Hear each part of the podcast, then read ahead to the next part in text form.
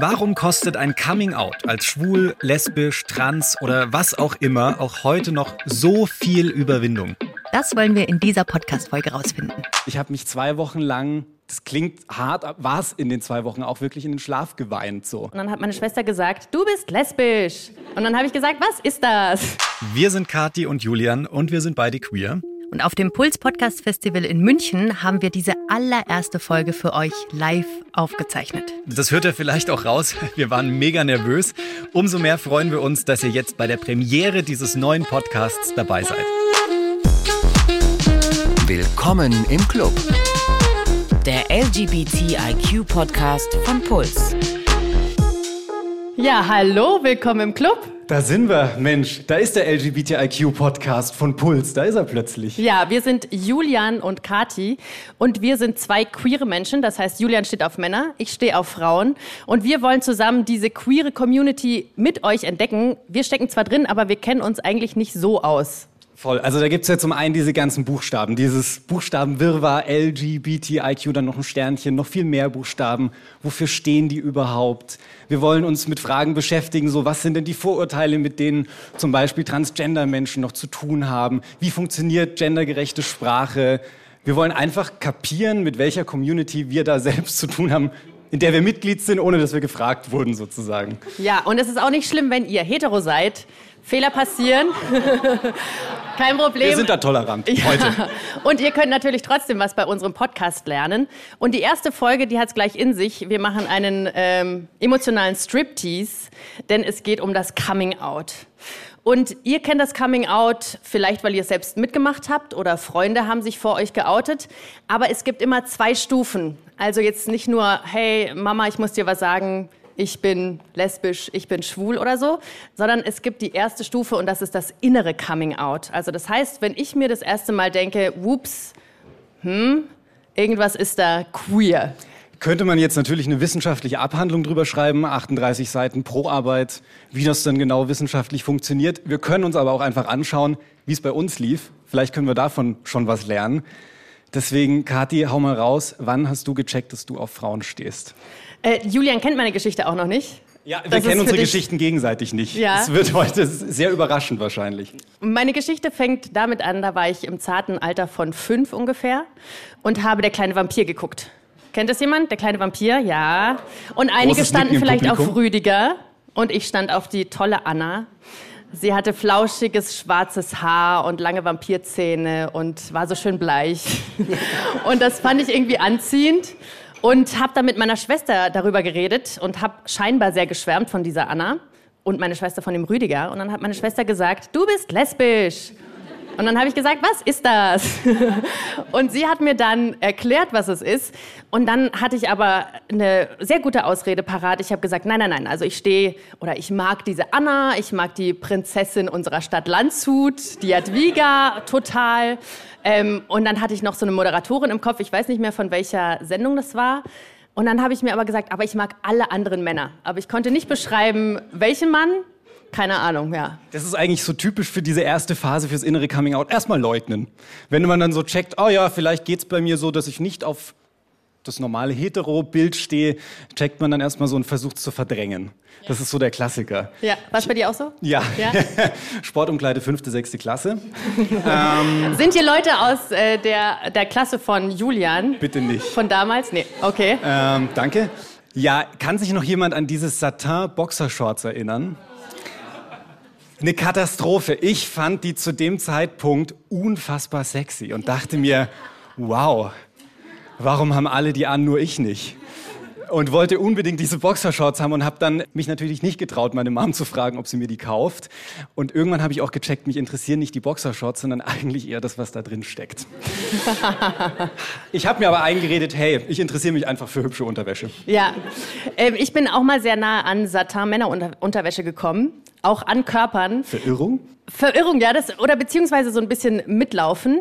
Das war so in der Zeit, da ähm, hing ich im äh, Stadtbad Landshut sehr viel ab mit meiner Gang und es waren ganz viele Mädels und auch einige Jungs und irgendwie hat sich jeder so seinen Typen rausgesucht. Da waren wir so 13, 14, ja. Also es war klar, hey, sie steht auf ihn, er und hier und alle haben sich so ihre Typen gesucht und ich war immer irgendwie die lustige Kati in der Ecke und saß da mit meinen Pommes, Ketchup und Mayo und dann ähm, war da ein Typ, der irgendwie auch keine Lady hatte und wir wurden dann einander so ein bisschen zugeordnet. It's a match, natürlich. Ja, it's a match. Wow. Ähm, wir haben sehr viele Interessen geteilt und zwar Pommes rot-weiß. Und ähm, dann waren wir zusammen, aber das war reines Fake. Und das war, ja, da hatte ich noch kein inneres Coming-out für mich selbst, aber hatte so ein bisschen das Gefühl, irgendwas stimmt da nicht. Warum gefällt mir keiner dieser Männer? Ja, gerade zum Nachhinein fallen mir ja schon so viele Punkte ein, wo man dann so sagt, hey, da hätte ich es vielleicht schon ein bisschen eher merken müssen. Also bei mir ist es so, sorry, liebe Frauen, da kann eine Runde von zehn Leuten vor mir stehen, fünf Männer, fünf Frauen. Ich kann mich an die fünf Jungsnamen sofort erinnern, an die fünf Frauennamen nicht. Und das Hallo, ist schon immer Kati. so. Dich habe ich mir jetzt gemerkt. Cool. Und das sind so Sachen, das war schon von Kindheit an so. Und im Nachhinein, man kann natürlich auch sagen, vielleicht verklärt man's. Vielleicht ist das ja gar kein Indiz. Aber so im Nachhinein sind das so ein paar Punkte, wo man sagt, ah, ich hätte es vielleicht schon eher merken müssen. Wann wurde es denn für dich wirklich klar? Wann war für dich der Moment, okay, jetzt weiß ich's, ich bin lesbisch? Ich bin da so ein bisschen reingerutscht. Ähm, ich hatte damals meinen ersten Laptop oder den haben meine Schwester und ich uns geteilt. Und da bin ich dann immer nach der Schule nach Hause ge gegangen und habe YouTube-Videos gesuchtet, wie ihr alle wahrscheinlich, als YouTube noch der neueste Shit war. Oh, geil. Und dann ähm, bin ich irgendwann auf Ellen DeGeneres gestoßen. Mm. Das ist eine amerikanische Talkshow-Host. Und dann bin ich der so ein bisschen nachgegangen, weil sie hatte irgendwie kurze Haare und so. Und ähm, da konnte ich mich sehr mit identifizieren und bin dann draufgekommen, dass sie auf Frauen steht. Und das war so, ich hatte auch niemanden im Umfeld, der auf Frauen stand. Und deswegen war sie für mich schon so eine Figur, aha, es geht. Und die hatte eine echt schwere Zeit. Okay, krass. Ich fühle mich da wahnsinnig angesprochen bei dem, was sie sagt. Und ähm, das war für mich so der Fixpunkt irgendwann. Aha, wir haben einiges gemein. Wie hast du dich mit dieser Erkenntnis gefühlt? Also das klingt jetzt so locker flockig. Okay, dann wusste ich, jetzt ist es halt so. War es so? Gar nicht, nee. Das war nicht cool. Ähm, und ich habe dann aber wie in so einer Parallelwelt gelebt, ja. Also ich hatte dann meine geheimen YouTube, mein geheimes YouTube-Leben und ich habe mich nicht vor Freunden oder so geoutet oder gesagt, hey, Moment mal, ich habe da, ich habe das mit keinem geteilt, dass ich jetzt Ellen DeGeneres suchte oder dann auch da so ein bisschen mich in so eine Internetwelt verliere, das war noch völlig geheim. Bis zum behalten. äußeren Coming Out. Ja. Dazu später. Ja, ich muss ehrlicherweise auch äh, auf YouTube zurückdenken. Also mein inneres Coming Out fand statt äh, ja, mit ausgestrecktem Arm unter der Bettdecke. Das klingt Julian. falsch. Hatte einen sehr einfachen Grund, unser schlechter WLAN-Empfang zu Hause.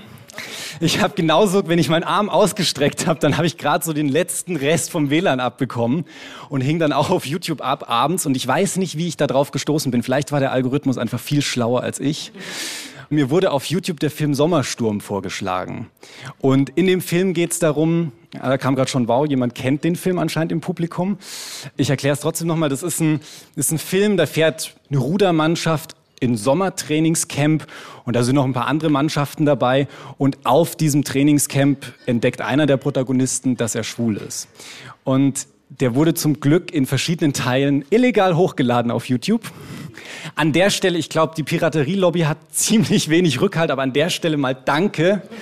Es hat mir echt geholfen.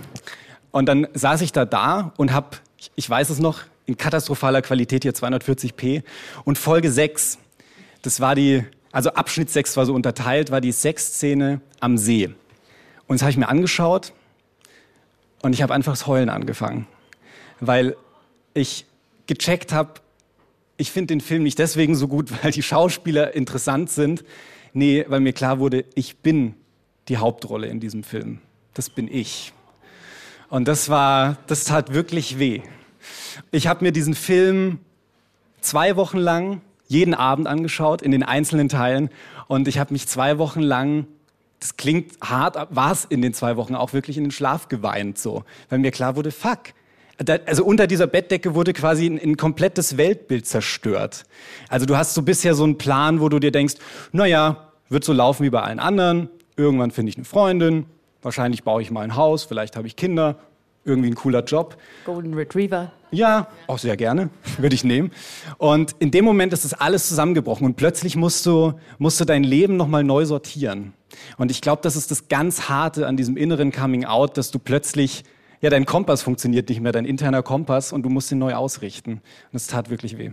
Wie bist du auf diesen Film gestoßen? Hast du da bewusst nachgeguckt, so Nee, also so. Männer. Nee, so. Sommer. Ich glaube, also ich habe Männer Sommer oberkörperfrei Sexszene. High five. Soll man unbedingt eingeben. Nee, ich habe, glaube ich, vorher schon ein paar Mal so schwule Themen gesucht und ich schätze mal, dass mir der Film da empfohlen wurde auf irgendeiner Seite. Aber da habe ich das noch so verdrängt, hey, ich lese mir das mal durch. So, gerade man kriegt ja auch gesagt, in der Pubertät ist es ganz normal, dass man sich mit der eigenen Sexualität nicht so sicher ist. Dass man irgendwie mal überlegt, hm, vielleicht stehe ich auf Frauen, vielleicht stehe ich auf Männer, keine Ahnung. Ich weiß nicht, wenn wir schon Publikum da haben, können wir da ja mal so eine Abfrage machen. Wie war denn das bei euch? Kurzes Handzeichen, wer war sich in seiner Pubertät mal unsicher, auf welches Geschlecht er steht? Kurz Hände nach oben. Das sind ja, so 30 Prozent. Wir sind hier so 60 Leute. Nee, nicht mal, ne? Aber so ein, nicht mal 30 Prozent. Ein knappes Drittel wahrscheinlich. Ja. Und wer von den, oder, naja. Ja. alles gut, alles gut. Kathi ist in Flirtlaune. Ja. Also okay, einige von euch haben sich diese Fragen gestellt. Das ist jetzt dieses innere Coming Out. Entweder es kam dazu oder nicht. Das könnt ihr bei euch belassen oder wir treffen uns hier nachher auf ein Bierchen. Bei mir war dann der nächste Schritt das mhm. äußere Coming Out. Ja. Und ein äußeres Coming Out findet eigentlich jeden Tag statt. Ne? Also vielleicht auch jeder oder nicht jeder, der hier heute reinspaziert ist, hätte sich gedacht, oh, das ist die alte Homo-Lady, sondern ich habe hier eigentlich auch schon ein paar Outings heute Abend vollzogen, in meinem Leben mit Sicherheit Tausende. Aber so das Krasseste für mich war bei meiner Familie und bei meinen Freunden auch. Und da, und deswegen ist dieses innere und äußere Coming Out, kommt bei mir so ein bisschen ähm, zusammen, weil ich wurde quasi geoutet von einer Frau, auf die ich sehr stand. Die war sehr schön und sehr toll. Und das war die erste Frau in meinem Umfeld, die gesagt hat, sie sei bisexuell. Und dann ging bei mir so eine Welt auf. Oh, es gibt diese Menschen, okay, ich liebe dich für immer und ewig. Und dann war ich sehr lange in sie verliebt, aber ich hätte mir nie gedacht, dass wir zusammenkommen oder so. Das war bei mir gar nicht, ja, oder dass man Geschlechtsverkehr haben könnte oder so. Das war überhaupt nicht, war nicht so in meinem Kopf drin. Und wir waren dann irgendwann mal auf einer Dorfjugendparty, Landjugendparty. Mm, da war ich mit ihr zusammen und dann ist sie mit mir ins Kornfeld gegangen. Sag jetzt bitte nicht, der Song wurde wegen euch geschrieben. Nein. Okay. da war auch kein Bett. Okay. Das war hart und es äh, hat im Rücken gestochen, aber auf jeden Fall hat sie mich dann geküsst. Und das war für mich, okay, wow, was passiert? Eine Frau hat mich geküsst und dann waren wir zusammen. Und wir waren zehn Monate zusammen und ich komme aus einem sehr, sehr strengen Elternhaus. Und ich hatte eine ziemlich wilde Jugend und deswegen bin ich immer aus dem Kellerfenster ausgebrochen. Was nicht cool war, weil es war ein sehr flaches Kellerfenster. Ähm, und ich bin dann jeden Abend zu dieser Freundin, bin dann immer so um 12 Uhr nachts ausgebrochen, um 5 Uhr morgens wieder eingebrochen und habe einfach nur bei ihr geschlafen so. Und diese zehn Monate ziemlich wild. Ich war dann auch in der Schule immer etwas schläfrig in der Zeit. Und dann haben wir irgendwann Schluss gemacht. Die Beziehung war jetzt doch nicht so flockig und äh, frei, wie ich mir das am Anfang erhofft hatte. Und an dem Tag, als ich mit ihr Schluss gemacht habe, habe ich zu meiner Mutter gesagt, Mama, ich muss dir was sagen. Ich war die letzten zehn Monate mit einer Frau zusammen und ich bin jede Nacht aus dem Kellerfenster ausgebrochen. Super Zeitpunkt. Ja, ich weiß auch nicht, ich habe immer, äh, das sind dann immer diese Impulse, die mir hochkommen. Es ist wirklich immer worst timing für mich, wenn ich sowas mache. Und meine Mutter war not amused. Ganz und gar nicht sogar. Und ist sie das immer noch? Die hat inzwischen, da gab es dann noch so eine zweite Phase, wieder von einer Freundin ausgelöst. Ich hatte dann eine Zeit lang ähm, keine feste Beziehung und hatte dann was mit äh, einigen Frauen, aber das waren dann immer so Affären. Und dann hatte ich eine Freundin, in die ich auch sehr verliebt war. Und die hat bei sich zu Hause total mit der Mutter gebrochen oder hat sich total emanzipiert. Die war Kanadierin oder ist sie immer noch und ähm, ist dann, hi, greetings, ähm, ist jetzt meine Ex-Freundin, ja, aber Shoutout. Ähm, aber auf jeden Fall kam sie nach Deutschland und hatte jetzt hier keine Familie oder so. Also ich war dann schon alles, was sie hatte, als wir zusammenkamen. Und ich habe aber meinen Eltern nicht von ihr erzählt. Dann irgendwann hatten wir einen großen Streit und sie hat gesagt, Katja, du musst zu mir stehen. Das geht nicht, dass du nicht erzählst, dass wir zusammen wohnen. Ja? Sie hat dich vor die Wahl gestellt. Sie hat mich ja, nicht wirklich vor die Wahl gestellt Eher in diesem mit Pistole. Streit. Ja, wir sind dann auseinandergegangen. Es war in Freiburg an so einem Weiher und es war schlechtes Wetter und dann haben wir uns gestritten, ganz dramatisch. Eigentlich bin ich nicht so eine dramatische Person, aber immer wenn ich meiner Mutter irgendwas von äh, ich bin gay erzähle, ähm, muss es ein dramatischer Moment sein.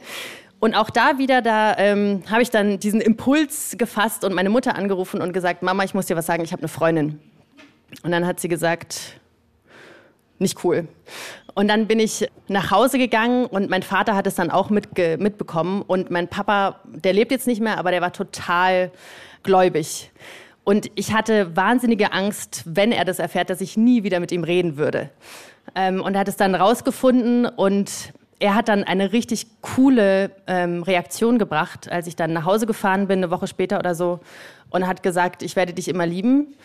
Aber das geht nicht, dass du handelst sozusagen, also dass du das auslebst.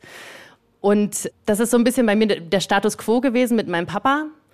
Und mit meiner Mama ist es jetzt so, auch als ich ihr von diesem Podcast erzählt habe, das war für mich eine Riesennummer, weil, weil dieses Outing oder dieses Queer-Sein nicht so einfach ist, wenn man von zu Hause das nicht mitbekommt, dass es völlig normal ist.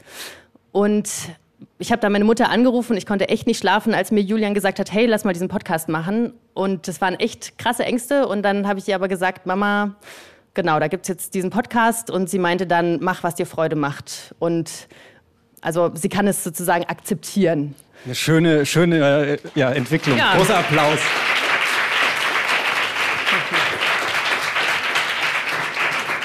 Ich glaube, da muss man auch dazu sagen, ist vollkommen normal. Wir haben jetzt vorher über das innere Outing gesprochen.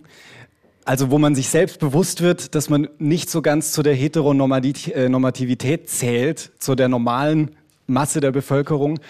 Das braucht Zeit. Und dann gehst du da zu deiner Mutter hin und sagst so im, mal kurz nebenbei, ja, und übrigens, ich habe da eine Freundin. Das ist ja klar, dass das was auslöst. Ja, ich habe wirklich immer sehr, sehr schlechte Momente gewählt.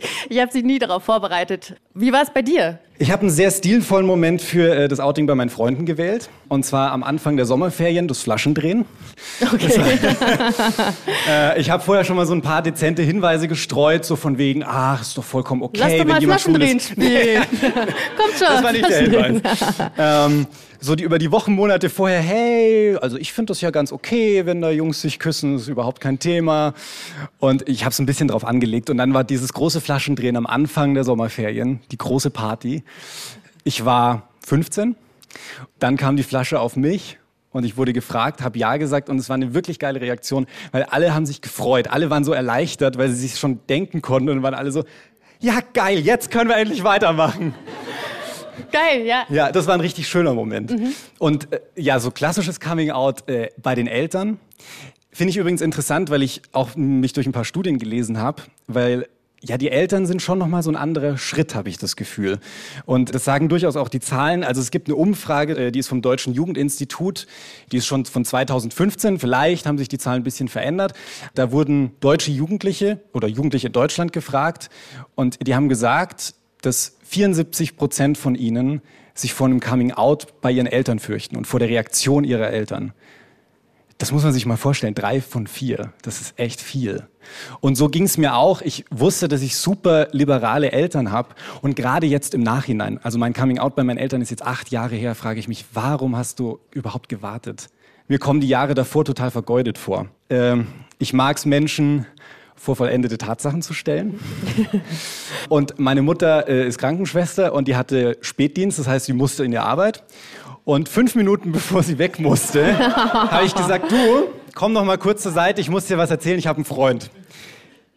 Damit ist alles gesagt. Ich glaube, du musst dann auch, oder? Hat sie noch ihr Pausenbrot genommen? Ja. Nein, okay. So, ah ja, ja, schön, gut, überhaupt kein Thema muss halt jetzt wirklich los. Ich sage, ja, keine Diskussion. Oh. Und hat sie es schon vermutet? Ja, sie hat dann gesagt, sie hat es vermutet und sie hat mir dann auch ganz süß noch eine SMS nachgeschickt und gesagt, hey, ich habe dich total lieb und finde es super okay, lass uns heute Abend bitte in Ruhe drüber reden. Mhm. Und das war super. Mutter dann gesagt, dann soll natürlich Vater auch was davon erfahren. Der hat es am gleichen Abend erfahren. Und mein Freund hat mich zum Kino abgeholt und die wussten, dass ich an dem Abend was vorhab. Ich bin mit einer Freundin im Kino. Also, als mein Freund schon unten vor der Tür stand, ich kurz zu meinem Vater, der gerade in der Küche stand und irgendwas geschnippelt hat, Ja, du, ich will dir noch eine Sache sagen. Also, ich gehe jetzt ins Kino, das stimmt. Eine Sache stimmt nicht. Ich gehe nicht mit einer Freundin ins Kino. Ich gehe mit meiner Freundin ins Kino. Es gibt nur noch einen Haken. Die heißt Tobias. und bin oh. abgezischt. Und er konnte auch nichts sagen und ich werde diesen Blick nie vergessen, wie er mich da angeschaut hat. Du hast es so mit Last-Minute-Outing, ne? Ja. Ja, okay. Ich, ha ich habe so, ich habe keinen Bock auf Diskussionen. Keine dummen Fragen, bitte. Ja, dann, also dann, jetzt warst du im Kino, dein Vater konnte ein bisschen nachdenken. Was war nach ja. dem Kino? Nach dem Kino, einen Tag haben wir da nicht drüber gesprochen. Es war ein normaler, also dann Montag, irgendwie alle beschäftigt, er musste in die Arbeit, kam nichts drauf. Es fühlte sich ein bisschen seltsam an. Äh, und dann aber am Dienstag, also zwei Tage später, dann haben wir uns zusammengesetzt, saßen wir so auf der Couch und dann hat er gemeint, du, also ganz ehrlich, Julian, ich habe am Sonntag da erstmal unsere Bar aufgemacht und schon mal so vier, fünf Whisky eingeschenkt, so ein bisschen drüber nachgedacht. Und äh, dann hat er mich angeschaut und hat gesagt, aber es ist vollkommen okay ich habe kurz mal einen Moment gebraucht. Ich habe dich wahnsinnig lieb und wann immer irgendwas ist, ich verteidige dich immer. Ja. Ja, Applaus für deinen Papa. Den muss ich auch noch vom Podcast erzählen. Vielleicht habt ihr im Publikum, wir sind hier im Schlachthof in München, das ist eine sehr rustikale Stimmung, Zeit für rustikale Geschichten.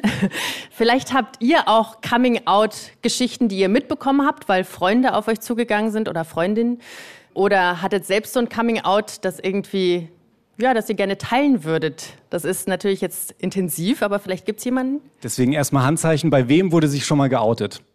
Hm, sind doch weniger Leute, als ich dachte. Ich so würde mal zehn sagen, oder so, oder? Zehn, ja. Mhm. Das ist nicht so viel.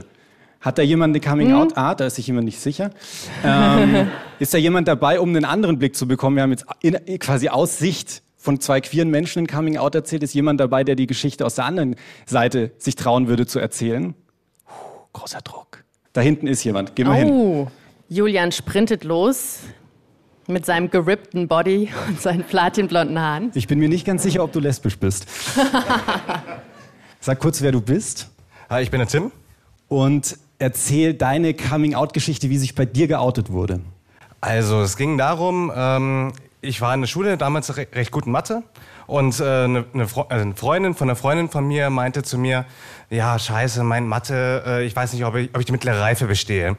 Da habe ich halt so, wie ich bin, habe ich gemeint, komm, ich gebe dir Nachhilfe für mich ja kein Problem gewesen. Unabhängig davon, sie wusste nicht, dass ich schwul bin, ich wusste nicht, dass sie lesbisch ist. Auf jeden Fall ähm, hat sie sich dann die ganze Zeit Gedanken gemacht. Ich habe die Geschichte erst letztes Jahr erfahren, nachdem ich sie nach zehn Jahren nicht gesehen habe, weil sie nach Köln gezogen ist. Und sie hat mir letztes Jahr dann gesagt, dass sie dann Angst hatte, mir zu sagen, dass ich ihr Mathe-Nachhilfe gebe, weil sie denkt, dass ich was von ihr will und dass ich mit ihr ins Bett will. und ähm, hat sich dann nach dem ich glaube, nach, nach der dritten Mathe-Nachhilfe hat sie mir dann gesagt, du, Tim, ich muss dir was sagen, nicht, dass du was von mir willst, aber ich bin lesbisch. ich fand das in dem Moment ganz amüsant, ähm, weil ich ja sowieso nichts wollte, aber auch irgendwie in dem Moment lustig fand, weil ich sie halt irgendwie aus einem anderen Kontext kannte und sie sowieso lustig fand, eher so als Freund gesehen, aber es war so eine awkwarde Situation bei uns beiden grundsätzlich, weil dann auch bei, von mir aus das Coming Out danach bei ihr kam. Da sieht man mal, was für weirde Situationen entstehen, wenn man sich nicht outet und alle denken, so ist es, aber keiner spricht drüber. Danke dir, Tim, für die Geschichte. Dankeschön.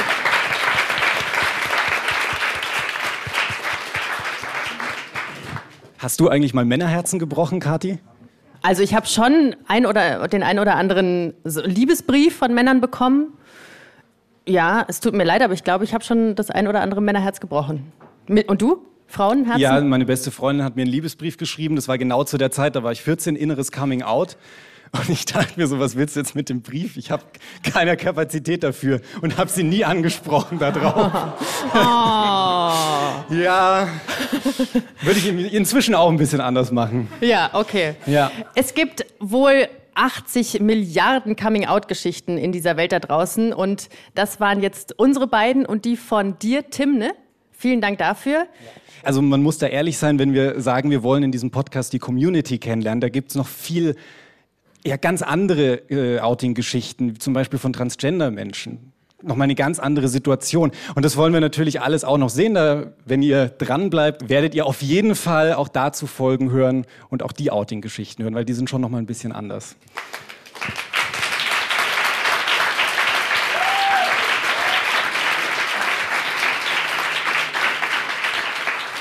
Stellen wir uns jetzt mal so ein bisschen die Frage, warum ist ein Coming Out selbst heute doch so schwer? Warum ist es heute noch so ein großer Schritt? Also ich glaube, das sind ganz viele Faktoren, die da reinspielen. Also sprich das Elternhaus natürlich, aber auch woher kommen die Eltern? Ja, was haben die Eltern erlebt oder was haben sie bis jetzt für Erfahrungen gesammelt mit dem Thema? Was haben die Freunde erlebt? In welchem Umfeld wird man groß? Ja, also ist es was anderes, ob ich jetzt in einer Kleinstadt aufwachse wie in Landshut. Da gab es dann immer die Tollkirschenpartys einmal im Monat. Und da sind wir alle hingerast. Und am nächsten Tag kannte man sich nicht mehr. Das war eine Lesbenparty? Das war eine queere Party. Okay, queere Party. Ja. Das ist was anderes, als ich, ob ich da bin oder in einem 300-Seelendorf oder in München oder so. Das sind all diese Faktoren, die, die zusammenspielen und Outing ist nie out. Aha. Ähm, ja, also zusammenfassend gesagt, also ganz viele individuelle Geschichten, die da aufeinander preschen und wir werden noch ein paar für euch rausholen. Ein paar Geschichten. Vielen Dank, dass wir damit Community. starten und anfangen konnten. Das war Willkommen im Club. Wir heißen euch alle ganz herzlich willkommen in diesem Club. Dankeschön.